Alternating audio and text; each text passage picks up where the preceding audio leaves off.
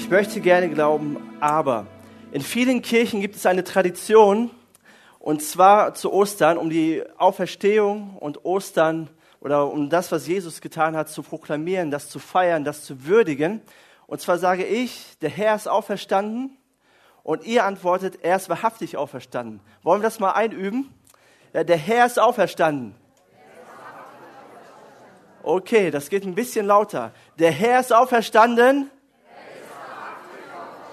Yes, das klingt, klingt schon viel besser.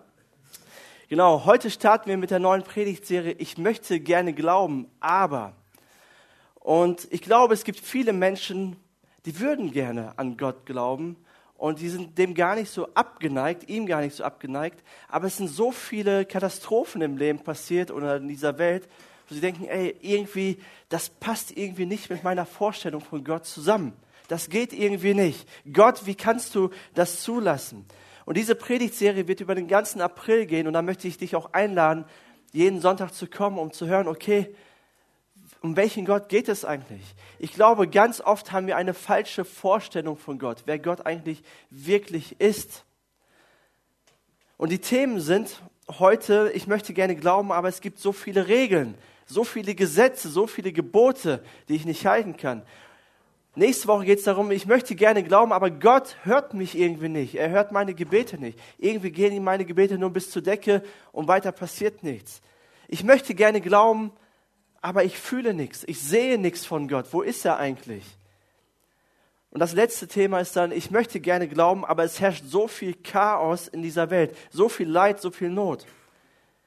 Und ich möchte einfach unseren Blick auf Jesus Christus richten und vielleicht musst du die ein oder andere Vorstellung von Gott mal überdenken, wie Gott wirklich ist. Heute geht es darum, ich möchte gerne glauben, aber es gibt so viele Regeln. Habt ihr das auch schon gedacht? Es gibt so viele Gesetze, die kann ich eh nicht halten. Und Gott will das und jenes, ich darf das machen, das darf ich nicht machen. Zumindest habe ich das als Jugendlicher gedacht. So in meiner Pubertät, ne, als ich so aufgewachsen bin. Hey, ich bin zwar christlich aufgewachsen, aber ich dachte mir, es gibt so viele Regeln, die ich einhalten muss. Und darauf habe ich ehrlich gesagt überhaupt keine Lust. Ich möchte erstmal leben, ne?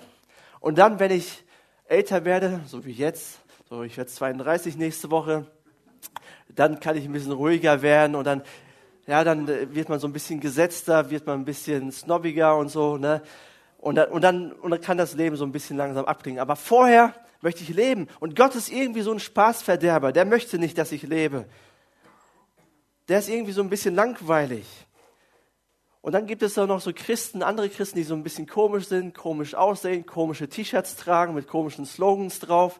Da dachte ich, nee, das will ich nicht werden. Ich habe mal so ein Bild mitgebracht. Ne, May the Lord be with you. Ne, May the Force be with you. Und Christen tragen solche Shirts. Und ich dachte mir, nee, also wenn das das bedeutet, dann, lass mich bitte in Ruhe damit, das möchte ich nicht. Und vielleicht geht es dir so ähnlich. Du möchtest gerne glauben, aber irgendwie denkst du, es gibt zu viele Regeln, zu viele Gebote und du siehst irgendwie keinen Vorteil. Warum sollte ich einem Gott folgen, der mir sagt, was ich zu tun habe und was ich zu lassen habe? Mir geht es doch gut. Ich fühle mich gut und mir fehlt nichts. Es ist alles gut in meinem Leben. Aber ich muss ehrlich sagen, ich bin so froh, dass ich diesem Jesus Christus nachfolge. Und ich glaube, warum ich so viele Vorbehalte hatte, war, weil ich nicht wirklich verstanden habe, wer Jesus eigentlich ist und was er für mich getan hat, wie sehr er mich liebt. Und er ist nicht ein Gott, der dir tausend Regeln gibt, sondern er ist ein Gott, der dich frei macht und der dir Leben geben möchte, echtes Leben geben möchte. Der, der möchte sehen, wie du richtig aufblühst, wie du dein volles Potenzial entfalten kannst, an so einen Gott glaube ich. Und ich glaube, wenn du die gute Nachricht von Jesus wirklich verstehst und verinnerlichst, dann möchtest du gar nichts anderes mehr, als ihm dein ganzes Leben zu geben, ihm vollkommen nachzufolgen, all in zu gehen. Mögt ihr Filme? Also ich mag Filme. Und äh, ich habe auch über ein Zitat gedacht über einen Film. Der, der, Film lief sogar gestern auf Kabel 1. Und in diesem Film geht, geht es um Krieg, da geht es um Dudelsäcke und da geht es um Freiheit. Wisst ihr, von welchem Film ich rede? Ich habe ein Bild mitgebracht. Genau, Braveheart. Mögt ihr den Film? Wer mag den? Also ich mag den, ich habe ihn gestern nicht geschaut, es ist mir zu spät. Aber in dem Film gibt es ein richtig cooles Zitat von William Wallace oder eigentlich von Mel Gibson.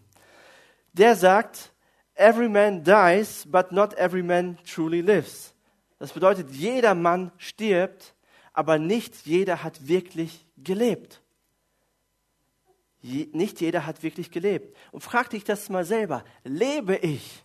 Bin ich am Leben? Ja klar, du atmest offensichtlich, du funktionierst, dein Gehirn funktioniert.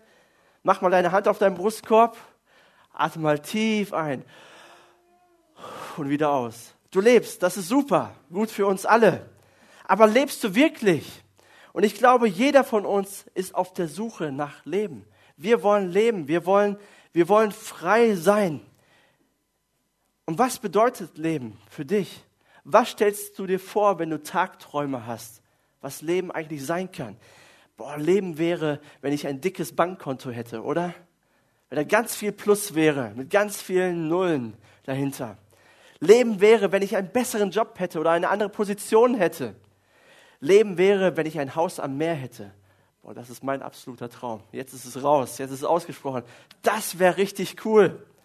Oder Leben wäre, ich sage es ganz leise, wenn ich einen anderen Ehepartner hätte. Brauchst du nicht zugeben. Aber oh, da träumst du von. Oder Leben wäre, wenn ich gesund wäre. Das wäre Leben. Ich weiß nicht, was du dir vorstellst. Aber wenn du all die Dinge hättest, würdest du wirklich zufrieden sein? Ich sehe nickende Gesichter. Okay, du bist ehrlich, das ist super.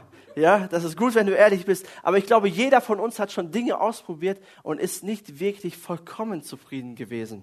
Es gibt immer mehr und das Gras ist immer grüner auf der anderen Seite, oder? Es gibt immer mehr, was man erreichen kann, immer Besseres. Und es gibt viele Dinge, die gut sind die nice to have sind. Und das sind ein gutes Bankkonto, ein guter Job, Familie, Freunde. Aber ich glaube, das alles gibt uns nicht wirklich Leben. Das brauchen wir, aber das eigentliche Leben, das ist noch etwas anderes. Und das wissen wir instinktiv, das haben wir in unserem Herzen. Jeder Mann stirbt, aber nicht jeder hat wirklich gelebt. Aber wo kommen wir und wann kommen wir zu dem Punkt, wo wir sagen können, ich lebe wirklich? Und Apostel Paulus ist ein Mensch aus der Bibel, der hat einen großen Teil des, der, des zweiten Teils der Bibel geschrieben, des Neuen Testaments. Er hat ganz viele Briefe geschrieben. Der sagt, mein Leben finde ich nur in Jesus Christus. Mein Leben habe ich nur in Jesus entdeckt. Und das ist interessant von diesem Mann zu hören, weil dieser Mann hat am Anfang die Christen verfolgt. Er hat sie ins Gefängnis gesteckt, er hat sie umbringen lassen und er hat Christen richtig gehasst. Er hat Jesus gehasst. Er hat das Ganze gehasst. Er hat Ostern gehasst. Er hat alles gehasst. Aber dann begegnet er dem lebendigen Jesus Christus, der auferstanden ist und der existiert. Und auf einmal ändert sich was. Er fängt an, die Botschaft von Jesus Christus zu verkünden. Er gründet ganz viele Kirchen. Er bringt das Evangelium nach Europa. Und er kommt zu dem Schluss in seinem Leben, wahres Leben finden wir nur in Jesus. Er erklärt uns, dass Gott uns frei machen möchte, dass er uns Leben schenken möchte und nicht ein Gott ist, der uns To-Dos gibt, To-Don'ts gibt und das darfst und das darfst du nicht, sondern durch ihn werden wir echt lebendig. Und das ist die Botschaft von Ostern. Ostern bedeutet, lebe endlich. Du kannst leben, weil derjenige, der dir Leben gibt, gestorben ist und auferstanden ist. Für dich und für mich. Und ich möchte mit euch eine Textpassage angucken, wo Paulus einen Brief an die Epheser schreibt. Es war eine Stadt damals in Kleinasien. Und er schreibt in Kapitel 2 ab Vers 1, auch ihr wart früher tot. Auch ihr wart früher tot. Paulus sagt, es gibt Zeiten in unserem Leben, wo wir uns alles andere als lebendig fühlen, wo wir uns wie tot fühlen, wo wir uns ausgelaugt fühlen. Ich weiß nicht, kennst du das? Es kommt eine Krise nach der anderen, eine Herausforderung nach der anderen. Du hast gesundheitliche Probleme, finanzielle Probleme, du hast, du hast Probleme in deinem Job und du denkst, irgendwie saugt mir das ganze Leben raus. Ich kann nicht mehr, ich will nicht mehr so weitermachen. Und Paulus sagt, es gibt diese Zeiten, da fühlst du dich wie tot. Auch ihr war tot. Aber es gibt ein viel, viel größeres Problem als all die Umstände, die das Leben aussaugen. Dann sagt er weiter, ihr wart früher tot aufgrund eurer Sünden. Das ist das größte Kernproblem, das uns das Leben wegnimmt. Ich erkläre das gleich noch. Wir alle haben früher so gelebt und uns von den Leidenschaften und Begierden unserer alten Natur beherrschen lassen. Wir wurden mit dieser Natur geboren und waren Gottes Zorn ausgeliefert, wie alle anderen Menschen auch. Und Paulus sagt, die Sünde saugt das Leben aus. Sünde bedeutet, was bedeutet Sünde? Eigentlich, wenn man das richtig übersetzt, bedeutet das Zielverfehlung. Aber es bedeutet, ich setze alle anderen Dinge, die vielleicht auch gut sind, über Gott. Jesus ist nicht meine Nummer eins, sondern meine Nummer zwei oder vielleicht meine Nummer 100 oder die, er ist gar nicht in meiner Liste drin. Alles, worin du dein größtes Glück suchst, wo du deine größte Zufriedenheit suchst, in all den Dingen, die es gibt, vielleicht auch gute Dinge und nicht in Jesus Christus, ist Sünde, ist Zielverfehlung. Das meint Paulus. Und wir wissen, dass Sünde real ist. Ich habe ein Bild mitgebracht von meinem, von meinem äh, Sohn. Genau, der ist Ben. Ist der nicht süß, oder? Das Foto ist auch richtig süß. Und er ist einfach herrlich. Immer, immer wenn ich ihn sehe, muss ich einfach strahlen, weil er einfach so zuckersüß ist und so lebendig und so aufgeweckt ist, dieser Junge. Aber der erinnert mich daran, dass Sünde Realität ist. Ein zweijähriges Kind, ja, der ist ein bisschen mehr als zwei Jahre alt. Wie kann etwas so Süßes manchmal so frech sein, ja, so gemein sein? Keiner muss uns beibringen, habe ich festgestellt, gemein zu sein oder Dinge zu wollen, die ich nicht haben darf oder mich auf den Boden zu werfen, ungehorsam zu sein, ärgerlich zu sein. Wir wissen, dass Sünde real ist. Mal ganz im Ernst, wenn wir uns diese Welt anschauen, die Nachrichten anschauen, dann wissen wir, dass Sünde real ist. Weil so viel, so viel Krieg, so viel Not, so viel Machtmissbrauch sehen wir. Und wir wissen, hey, es herrscht etwas Böses in dieser Welt. Wir wissen auch, dass Sünde real ist, wenn wir in unsere, in unsere Welt schauen. Wo viele Beziehungen kaputt sind, wo viel Zerbruch ist, wo der eine über den anderen lästert, wo es Intrigen, Intrigen gibt. Aber wir wissen auch, dass Sünde real ist, wenn wir unser eigenes Leben anschauen. Ich glaube, jeder von uns kann über sich sagen, ich mache manchmal Dinge in meinem Leben, die nicht in Ordnung sind vor Gott. Wenn es einen Gott gibt, okay, und wenn er derjenige ist, der, der zu sein scheint, oder wie er beschrieben ist in der Bibel, dann habe ich Dinge in meinem Leben, mache ich Dinge in meinem Leben, die nicht in Ordnung sind, wenn es ihn tatsächlich gibt. Und ich glaube, jeder könnte das sagen. Ich zumindest kann das sagen. Es gibt zig Dinge in meinem Leben, die nicht in Ordnung sind. Wie ich manchmal rede, was ich manchmal denke, wie ich manche Menschen behandle, was ich über andere sage oder wie ich mit Menschen umgehe. Es rutscht manchmal einfach raus, ist manchmal einfach da und ich merke, okay, Sünde muss real sein. Und Paulus sagt, Sünde macht dich kaputt, saugt dir das Leben aus. Ihr wart wie tot. Und dann gibt uns Paulus aber die Lösung. Er lässt uns da nicht stehen. Er sagt, doch Gott. Und ich liebe es, der, wenn es in der Bibel diesen Satz gibt, doch Gott oder aber Gott. Doch Gott. Ich, weil Gott kommt nicht ins Spiel, wenn wir ihn so sehr suchen und wenn wir sagen, Gott, ich brauche dich oder mit der Fahne will Gott, komm her, sondern Gott kommt ins, in unser Leben ins Spiel, wenn wir ihn am meisten brauchen. Wenn wir ihn am meisten brauchen, dann ist er da für dich. Dann kommt er und sagt, hey, ich will dich retten, ich will dir helfen. Doch Gott. Doch Gott ist so barmherzig und liebte uns so sehr. Gott ist so barmherzig. Er sieht, dass wir nicht perfekt sind. Er sieht, dass wir so viele Fehler machen und dass so viel Schrott in unserem Leben ist. Doch er ist so barmherzig. In der Luther-Übersetzung heißt es, er ist reich an Barmherzigkeit. Gott ist reich an Barmherzigkeit. Ich liebe Essen und ich liebe Donuts. Mögt ihr auch Donuts, ja? Besonders diesen Donut hier, den ich mitgebracht habe, von Dunkin Donuts. Genau, das ist einer meiner Lieblingsdonuts. Und der ist mit Schokolade überzogen und ich verspreche dir, du beißt da rein und du gehst dann durch die Schokolade, durch den Teig und auf einmal wirst du überrascht von einer zarten und süßen und herrlichen Creme, der Vanillecreme. Und du bist, und du fühlst dich einfach nur geliebt, wenn du da reinbeißt. Du denkst, Mann, das ist ein guter Tag. Egal wie dein Tag war, du beißt da rein und fühlst dich einfach gut.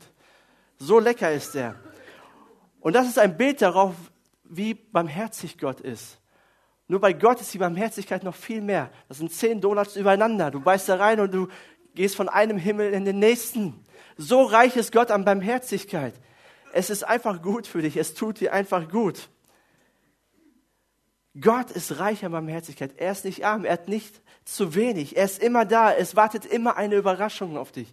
Er gibt dir immer noch eine Chance. Gott ist ein Gott der zweiten, der dritten, der vierten, der zehnten, der hundertsten Chance. Er ist reich an Barmherzigkeit. Er sagt nicht irgendwann, hey, jetzt ist aber genug. Jetzt musst du es doch verstanden haben. Kapier es doch endlich. Nein, er ist reich an Barmherzigkeit. Er gibt dir immer noch eine Chance. Und Paulus sagt weiter, doch Gott ist so barmherzig und liebte uns so sehr, dass er uns, die wir durch unsere Sünden tot waren, mit Christus neues Leben schenkte, als er ihn von den Toten auferweckte. Nur durch die Gnade Gottes seid ihr gerettet worden. Das ist die Botschaft von Ostern. Du darfst leben, du darfst frei sein. Warum? Weil Jesus gestorben ist an Karfreitag und auferstanden ist. Darfst du endlich leben und das ist die Barmherzigkeit Gottes. Das ist seine Gnade. Genau dafür kam Jesus auf die Erde, damit du leben kannst, damit du frei sein kannst. Jesus sagt selber, ein Dieb will rauben, morden und zerstören. Ich aber bin gekommen, um ihnen das Leben in ganzer Fülle zu geben. Das ist die Mission von Jesus. Wenn du merkst, oh Mann, ich lebe irgendwie nicht mehr, ich existiere nur noch, dann will ich dir sagen, komm zu Jesus und Jesus gibt dir Leben und das in Fülle. Was lässt dich lebendig werden? Allein Jesus Christus. Und ich möchte dir ein paar praktische Dinge mitgeben, die Jesus für uns an Ostern bewirkt hat. Durch die Auferstehung. Das erste ist, durch Jesus bekomme ich ewiges Leben. Durch Jesus bekomme ich ewiges Leben. Gibt es denn ein ewiges Leben? Ewiges Leben bedeutet ein Leben nach dem Tod. Das, das was wir hier erleben auf dieser Erde, ist nicht alles, sondern es kommt eine Zeit danach. Und ich möchte dich zum Nachdenken anregen. Es gibt die Pascalsche Wette, so nennt sie sich, die ist von Blaise Pascal. Und das war ein französischer Mathematiker, Physiker, Literat und Philosoph. Und er hat gesagt, es ist immer sicherer und besser, an Gott zu glauben. Und ich, die Wette möchte ich mit euch mal durchgehen. Er hat gesagt, wenn du an Gott glaubst und Gott existiert, dann hast du alles richtig gemacht, oder? Du glaubst an Gott, du folgst ihm nach, du hast alles richtig gemacht und wirst mit dem ewigen Leben, mit dem Himmel belohnt. Dann hat er gesagt, glaube an Gott und Gott existiert nicht. Gut, du hast nichts falsch gemacht, du hast nichts verloren. Du hast zwar an ihn geglaubt, nichts verloren. Du hast vielleicht sogar ein gutes Leben geführt, weil die Werte, die die Bibel vermittelt, sind ja gut okay, hättest ein bisschen mehr Gas geben können in deinem Leben oder so, aber du hast nichts falsch gemacht. Du glaubst nicht an Gott und Gott existiert nicht. Super.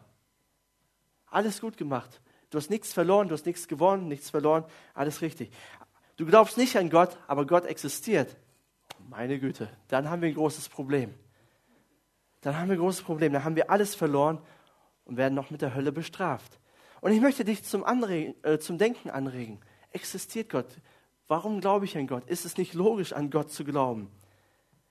Auf jeden Fall sagt Paulus in Epheser 2, Vers 6, denn er hat uns zusammen mit Christus von den Toten auferweckt und wir gehören nun mit Jesus zu seinem himmlischen Reich. Jesus ist selber auferstanden, aber er erweckt dich auch auf.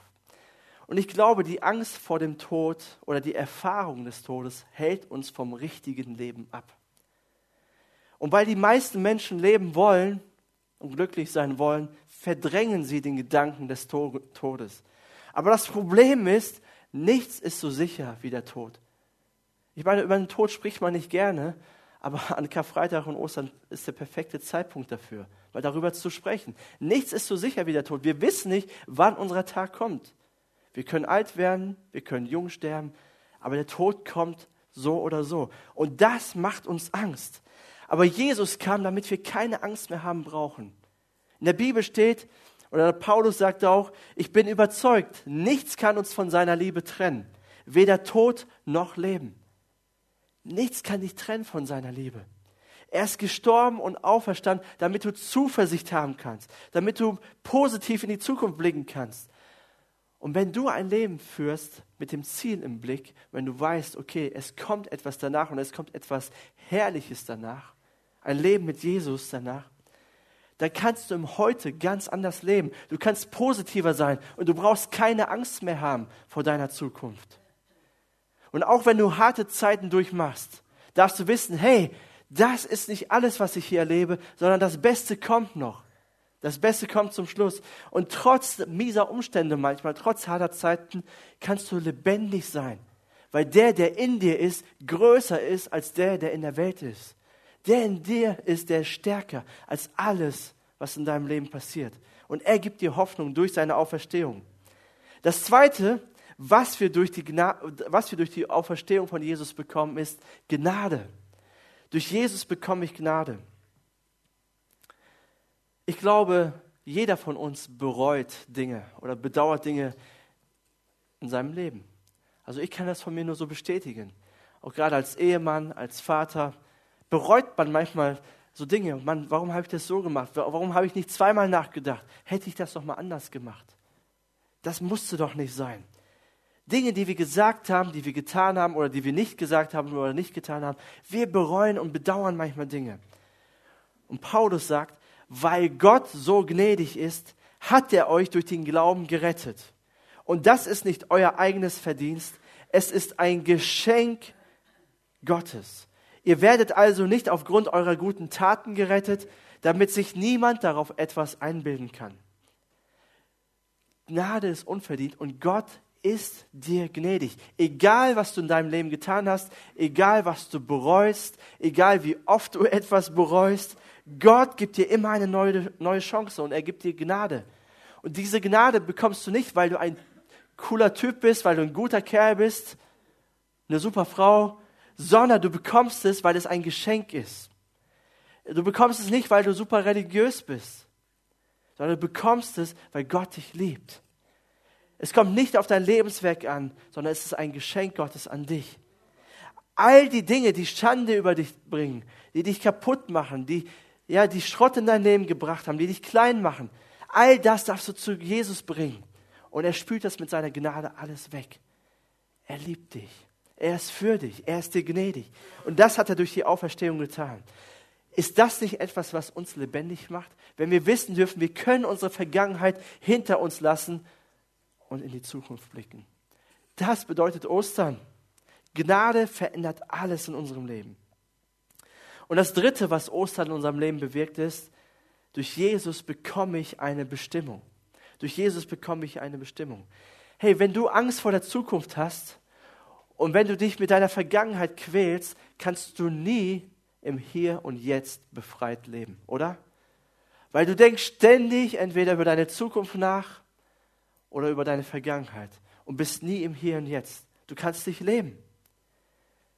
Und wir können dann auch nicht unsere Bestimmung leben, die Gott für uns hat, wenn wir ständig über unsere Vergangenheit und, und, und äh, uns mit der Zukunft beschäftigen, vor der wir Angst haben.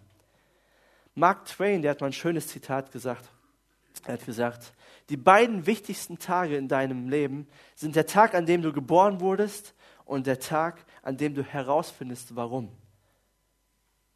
Hey, hast du schon herausgefunden, warum du lebst, wofür du existierst? Und Paulus sagt dann in Epheser 2, Vers 10, in Jesus Christus sind wir Gottes Meisterstück.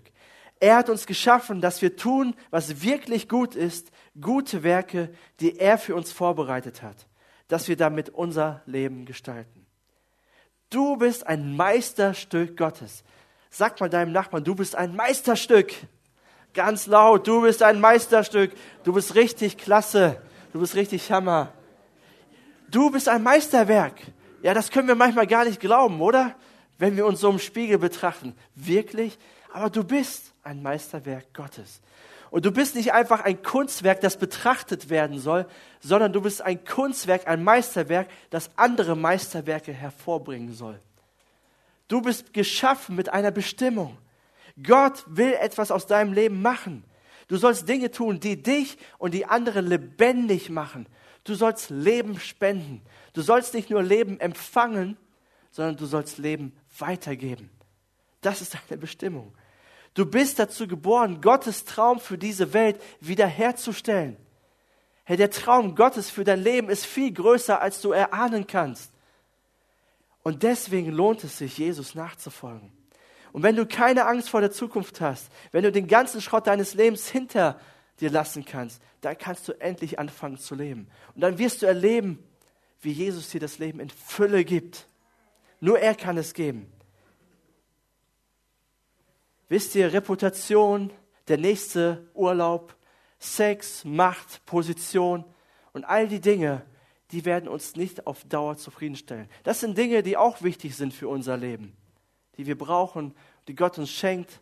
Aber letztendlich kann nur Jesus uns glücklich machen. Nur wenn du ihm vertraust, wenn du Ostern wirklich erlebst. Hey, Ostern, da geht es nicht um den Osterhasen, schon gewusst, sondern da geht es um Jesus. Da geht es um Jesus und er will dich lebendig machen. Er will dir nicht tausend Regeln geben, die du einhalten sollst, sondern er will dich frei machen. Und wisst ihr, wenn du begreifst, was Jesus für dich getan hat, dass er sein Leben für dich gegeben hat, dass er dir gnädig ist, dass er reich an Barmherzigkeit ist und dass er einen Plan mit deinem Leben hat, dann willst du gar nicht mehr anders, als für ihn zu leben, weil er das Beste ist, was deinem Leben passieren kann.